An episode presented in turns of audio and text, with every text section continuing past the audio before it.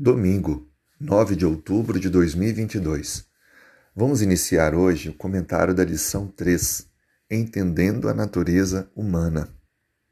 O verso bíblico principal está em Gênesis capítulo 2, verso 7. Então o Senhor Deus formou o homem do pó da terra. Ele soprou nas narinas o fôlego de vida, e o homem se tornou um ser vivente. Algumas versões também apresentam que o homem se tornou uma alma vivente. O nosso assunto da semana vai ser sobre essa questão da alma. Há algo que sai de nós na morte? Há algo separado do corpo? Ou é uma coisa só? Muitas pessoas creem que a alma é uma entidade separada do corpo físico. E o que morre é apenas o corpo físico, mas a alma, ela é imortal. Será que esse esse pensamento ele tem base bíblica? A Bíblia descreve para nós, logo no início da criação, que Deus formou o homem no sexto dia. Assim como criou os animais, Deus também criou o homem, mas com alguns detalhes diferentes. O ser humano foi feito a imagem e semelhança de Deus, diferente dos animais. Por isso que o ser humano passou a ter domínio sobre todas as outras criaturas. Um outro fator que diferencia é que Deus formou o homem, o ser humano, e então soprou o, seu, o fôlego de vida. Ou seja, os animais surgiram com a palavra de Deus, mas o ser humano foi moldado do pó da terra e então Deus deu vida.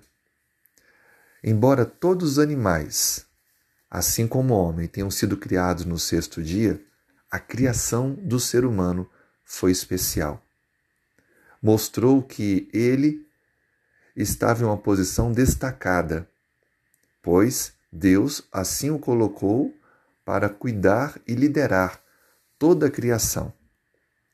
É interessante notar que a existência da alma não é uma entidade à parte do corpo, mas é a própria pessoa viva. Cada um de nós não tem uma alma que existe separada do corpo. Ao contrário, cada um de nós somos um ser vivente ou uma alma vivente. Assim sendo, devemos eliminar qualquer pensamento que alimente a ideia diferente disso. Ao longo da semana, iremos aprofundar um pouco mais esse tema que merece bastante atenção. Mas tenha certeza de uma coisa: eu e você somos seres viventes. Nós somos almas viventes.